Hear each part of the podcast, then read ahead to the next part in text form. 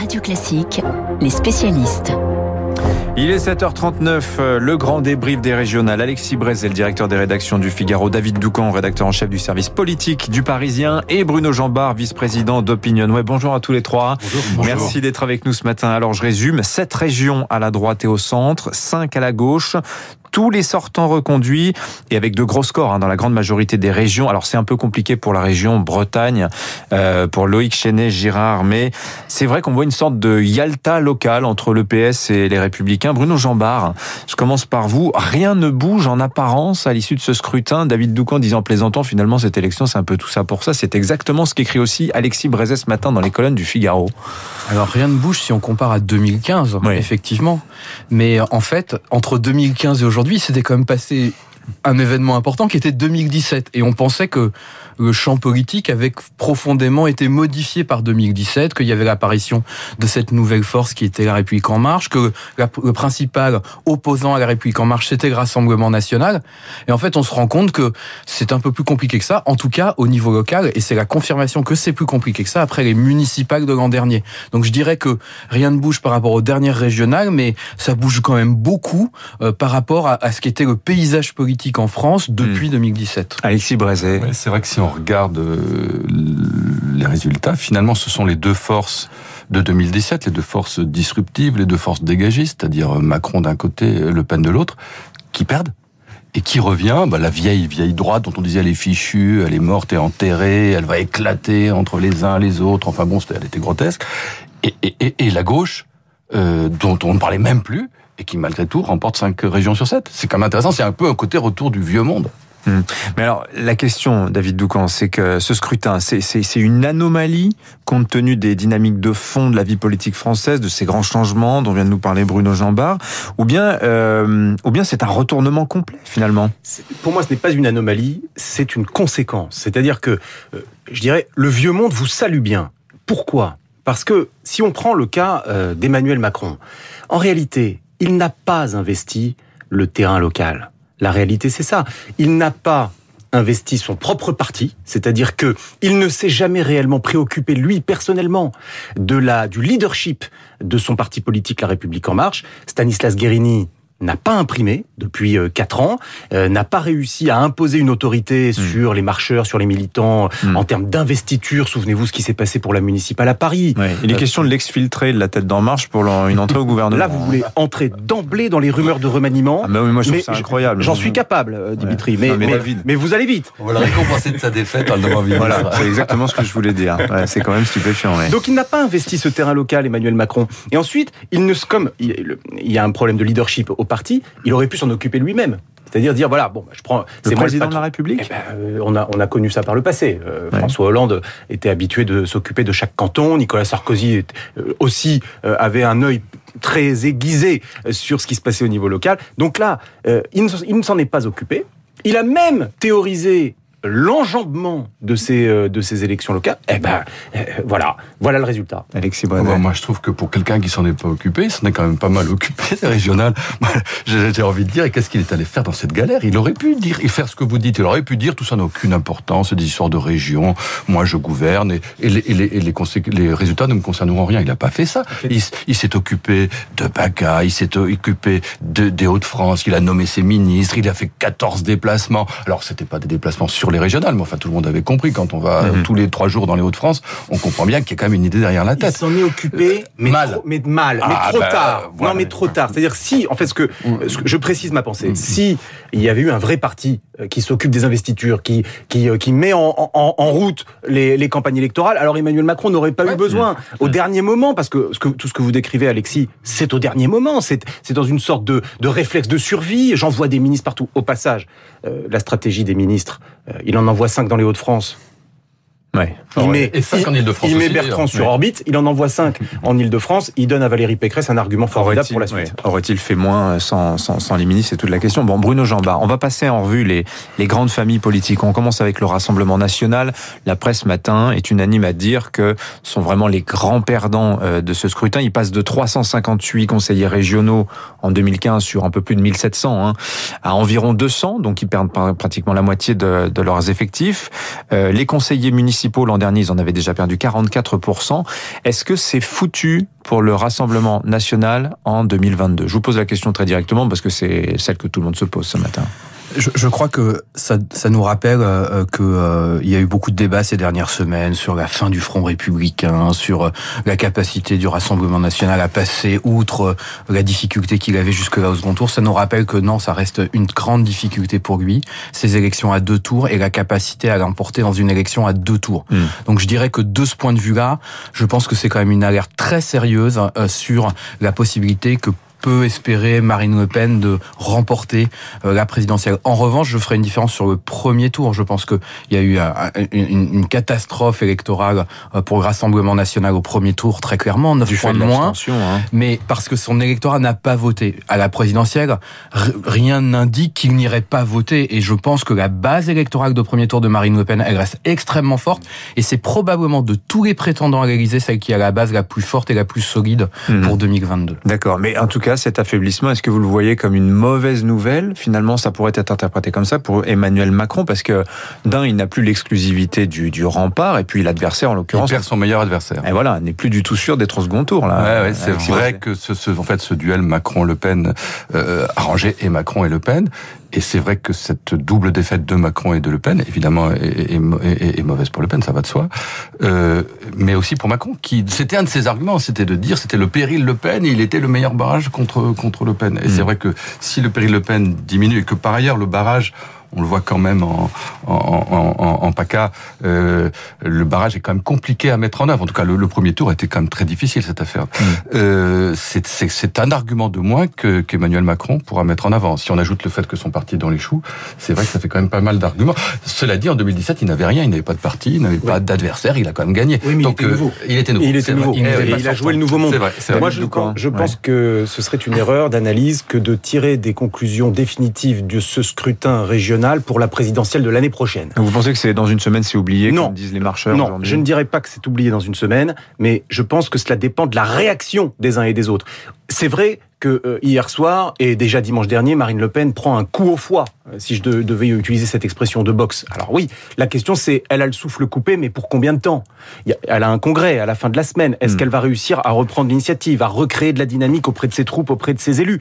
Parce que euh, on ne peut pas euh, partir d'une élection avec 70% d'abstention ou un peu moins, un peu moins de 70% d'abstention et considérer que ces résultats-là s'appliqueront dans un an. C'est oui. pas vrai. On sait bien qu'à la présidentielle en France, les Français votent au-delà de 75% oui. de participation. Donc ça mais change tout. On n'a que des questions binaires ce matin dans la presse, mais celle qui revient beaucoup, c'est est-ce qu'elle a bien fait de vouloir dédiaboliser le Rassemblement national? De se recentrer sur tout un tas de thèmes. Je Sans pense à l'Europe, elle, elle est un peu trop loin dans la dédiabolisation, ouais. au risque d'atténuer le côté transgressif qui est, qui est au fond une, quand même une dimension essentielle de ces votes anti-système, populistes, extrémistes, peu importe comment on les appelle, c'est mm. pas la question, mais il y a un besoin de transgression et, et le résultat du premier tour, qui est quand même très mauvais, mm. montre ça. Mais pour revenir à ce que disait David à l'instant, c'est vrai que je crois que des élections comme celle-ci peuvent avoir des effets qui vont au-delà de leur signification. On peut dire que ça signifie pas grand-chose. Il y a beaucoup d'abstention. Mais ça a des effets. Ça va avoir des effets sur l'électeur Front National, qui quand même doit être un peu découragé. Ça fait 30 ans que ça dure, 30 ans qu'ils perdent, et puis on, ils perdent les législatives, ils perdent les, les, européennes, ils perdent les municipales, ils perdent les régionales. Donc il y a un côté assez décourageant. Ça peut avoir des effets sur les électeurs macronistes, qui disent après tout, notre champion est pas si fort que ça. Ça peut avoir des effets aussi sur les électeurs de droite, qui avaient pris l'habitude d'être totalement dans les choux, d'être cuits, etc., mm. qui tout de coup se regardent et disent, tiens, après tout, peut-être qu'on peut jouer le coup. Mm. Donc les effets sont sans doute plus importants que la signification du scrutin lui-même. Bruno Jambard. Oui. oui, je pense qu'il y a, y, a, il y a deux choses. On peut pas transposer les régionales à la présidentielle. En revanche, c'est évident que c'est un séisme qui va bouleverser la manière dont va s'organiser le champ politique dans les semaines et les mois qui viennent.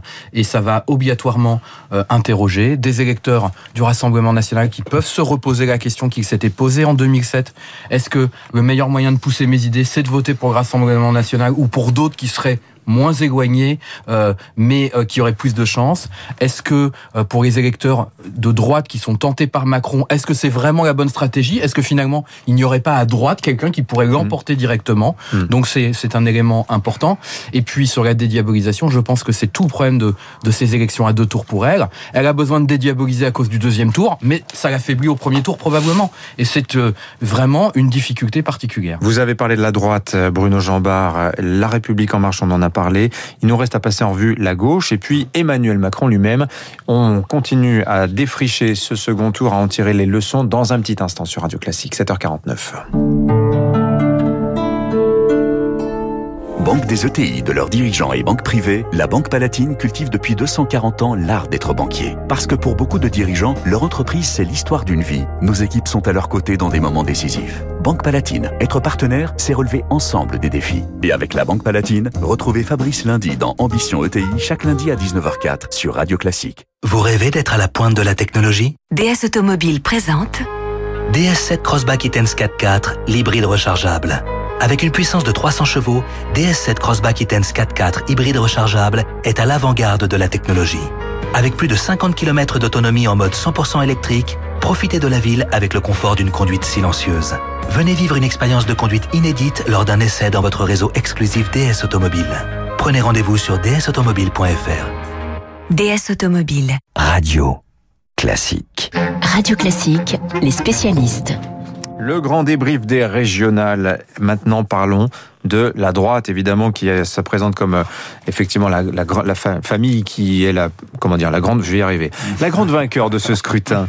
Nous avons trois présidents de région, trois euh, trois sortants reconduits Xavier Bertrand, Valérie Pécresse, euh, Laurent Vauquier.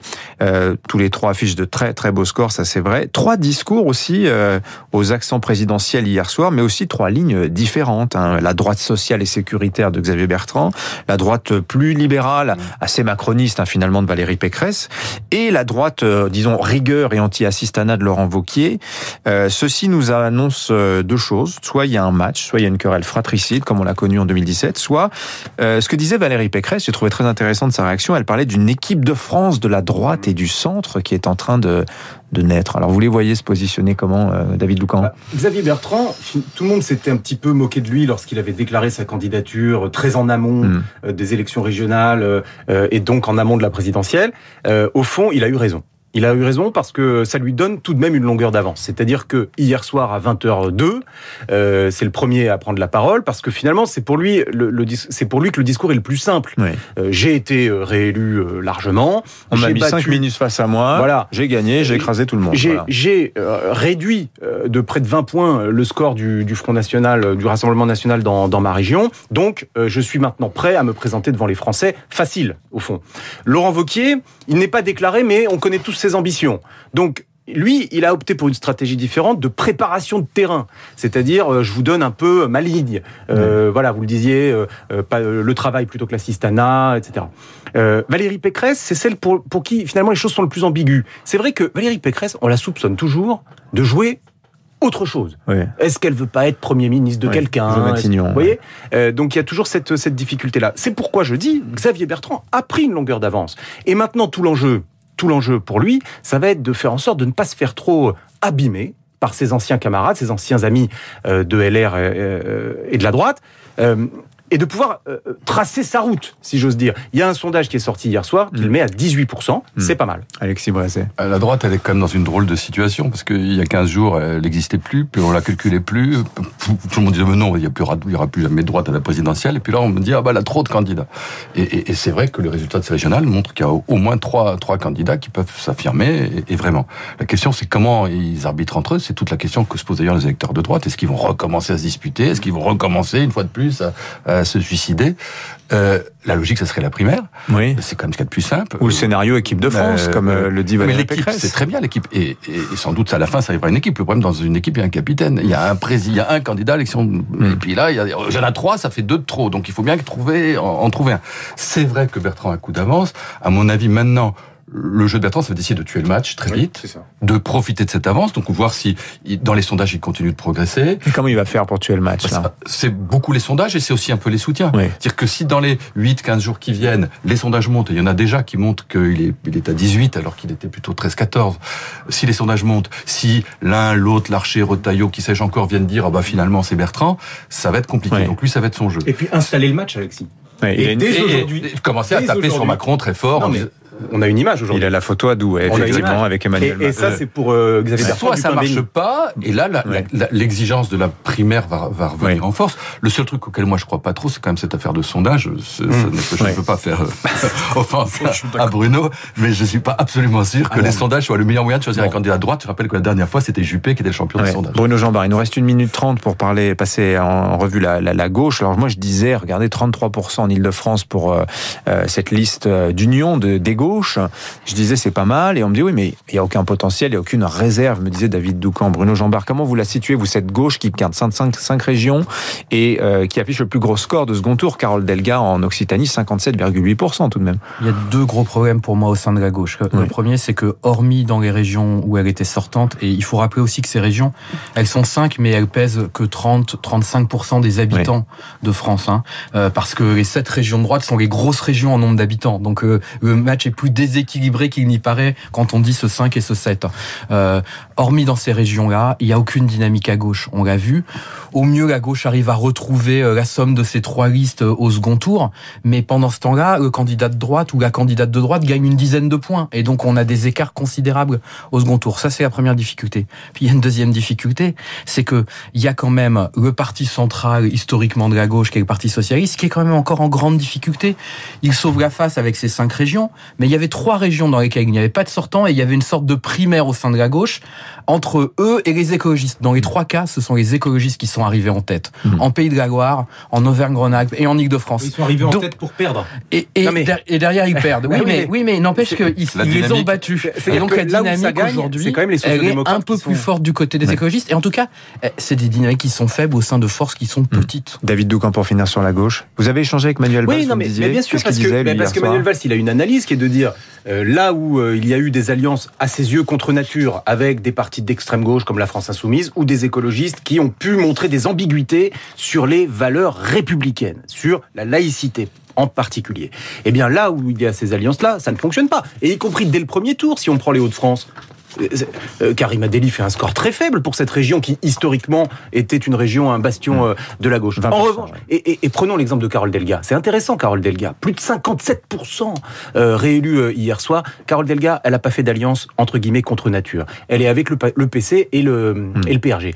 Donc, ça, ça donne, si vous voulez, de la force à ceux qui, au sein du Parti Socialiste, disent ça suffit. Ça suffit d'essayer à tout prix de s'allier avec l'extrême gauche et les écologistes. Merci à tous les trois. Alexis Brézet du Parisien, Allez, du Figaro. Je vous échange. Je, je change de je place. fais beaucoup de permutations ce matin. David Doucan du Parisien et Bruno Jambard d'Opinion. Ouais, merci à tous les trois. Le décryptage écho de David Barou dans un instant. sur-